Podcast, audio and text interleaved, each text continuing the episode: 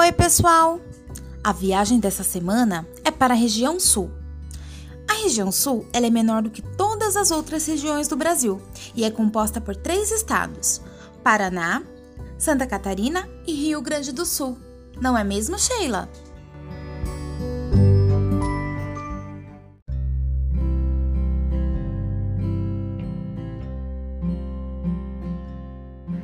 Isso mesmo, Sabrina. Bah, são estados trilegais, tchê. Desculpa, pessoal, falei um gauchês com vocês. Mas cuidado, botem suas japonas, pois no sul piá que fica sem japona, bate os dentes. Puxa, falei um sotaque paranaense. Eu quis dizer que são estados muito legais e que o inverno no sul é muito frio.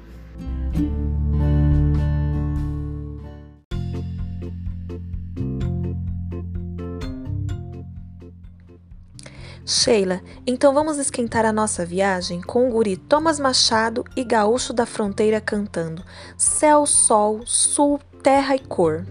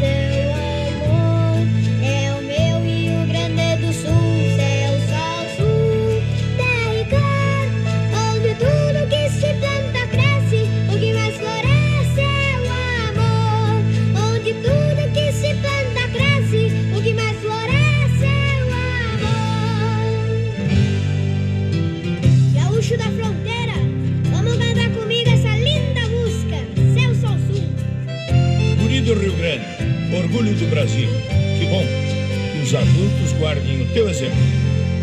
Eu quero me banhar nas fontes e olhar horizontes com Deus e sentir que as cantigas nativas continuam vivas para os filhos meus. Ver os campos florindo e crianças sorrindo felizes a cantar e mostrar para quem quiser ver um lugar para viver sem chorar.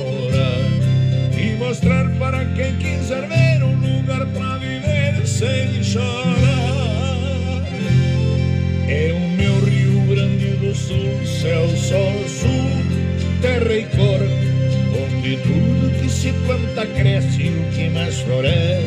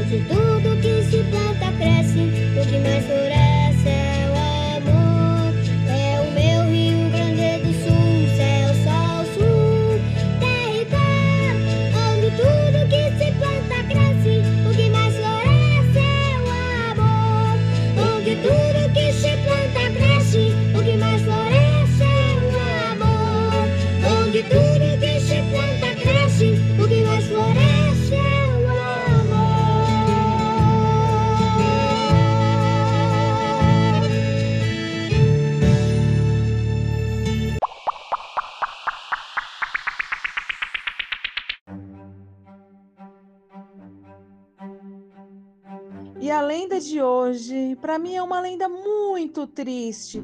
É a lenda do negrinho do pastoreio. Conta, Provanessa.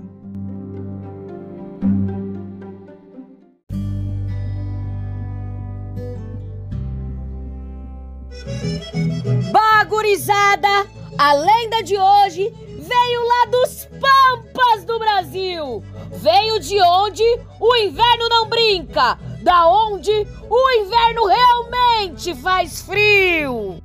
Se tu perdeu alguma coisa e tá sendo uma bucha de encontrar, eu vou te contar uma história de um menino que pode achar tudo, tudo ele pode encontrar.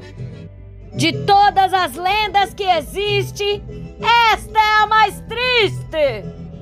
A lenda do neguinho do pastoreio. Então, segure a respiração, porque a lenda que eu tenho para te contar é de cortar o coração.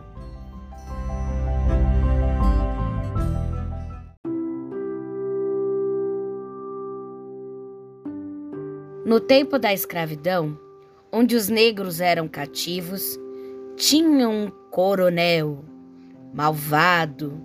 Todos sabiam que ele era muito cruel. Tinha gente que dizia que ele não tinha coração, outros diziam que ele não tinha alma, não. Castigava seus escravos, não os tratavam como gente e por qualquer coisa lhe sentava o porrete. Quito era seu escravo, que domava e pastoreava os cavalos.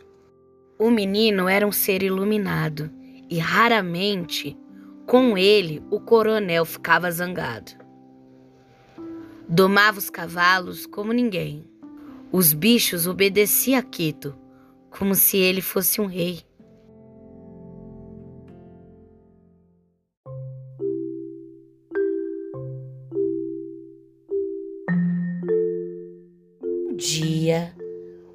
Patrão comprou um cavalo fujão e mandou o menino domar. Mas o cavalo naquela fazenda não queria ficar. Parecia que o bicho sentia algo no coração, ou que via assombração. Demorou muitos dias para o cavalo amansar. Mas o senhorzinho tinha pressa, queria passear com o cavalo na próxima festa. Bah, neguinho, saia com os cavalos e leve também meu cavalo baio. Mas, senhorzinho, eu acho melhor não. Ele ainda é muito fujão. Bah! Ora veja, seu negrinho mogolão! Gastei muitas pilas com esse cavalo e ele não vai ficar parado. Mas, senhorzinho, ele ainda está recém-domado. Arranque-se daqui, seu negrinho, e pare de fresquear!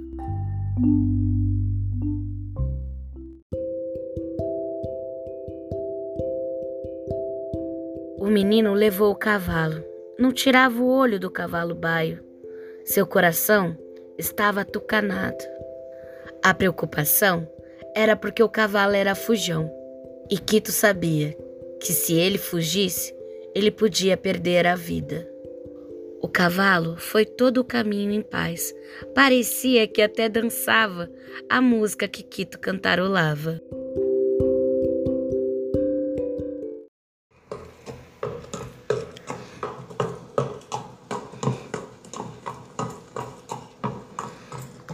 Ora meu cavalo é um pianco, ora meu cavalo é um pianco, ora meu cavalo é um pianco bonito pra vadiar.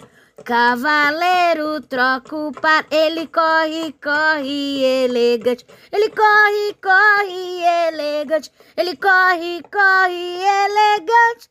Na estrada de Amarante, na estrada de Amarante. Ele corre, bate o pé. Ele corre, corre, bate o pé. Ele corre, corre, bate o pé. Vai parar no Canindé, vai parar no Canindé. Agora, upa cavalinho, upa, upa cavalinho, upa, upa cavalinho. Continua a galopar, continua a galopar.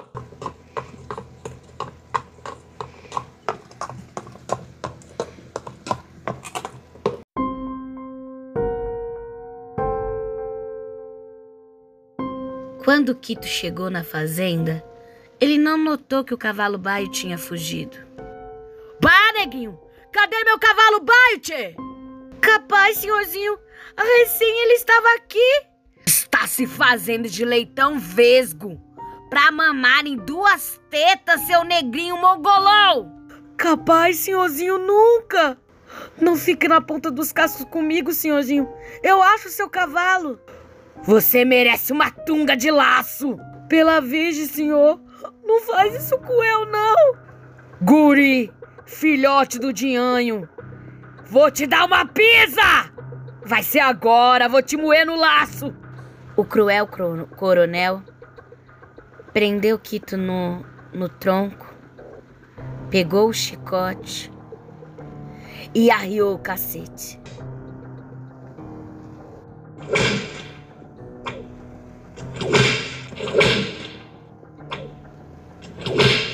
Cada chicotada, Quito chamava pela Virgem. Me dê força! Por favor! Mãezinha! Por favor! Senhorzinho, para. Eu acho o seu cavalo. Eu acho. Eu juro que eu acho.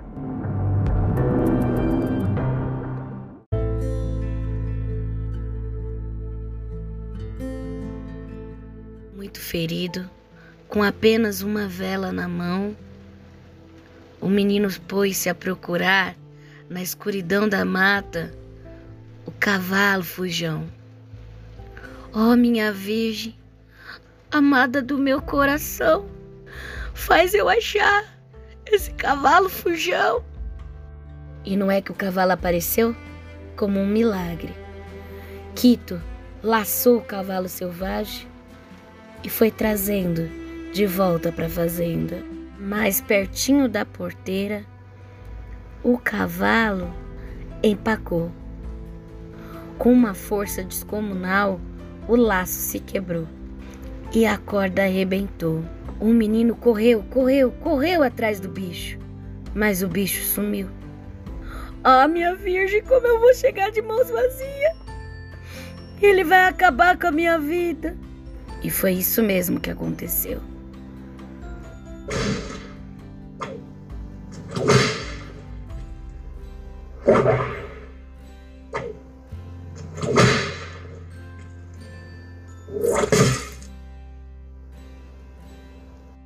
E depois de tanta crueldade, a maldade não cessou. O coronel colocou o pobre menino em cima de um formigueiro.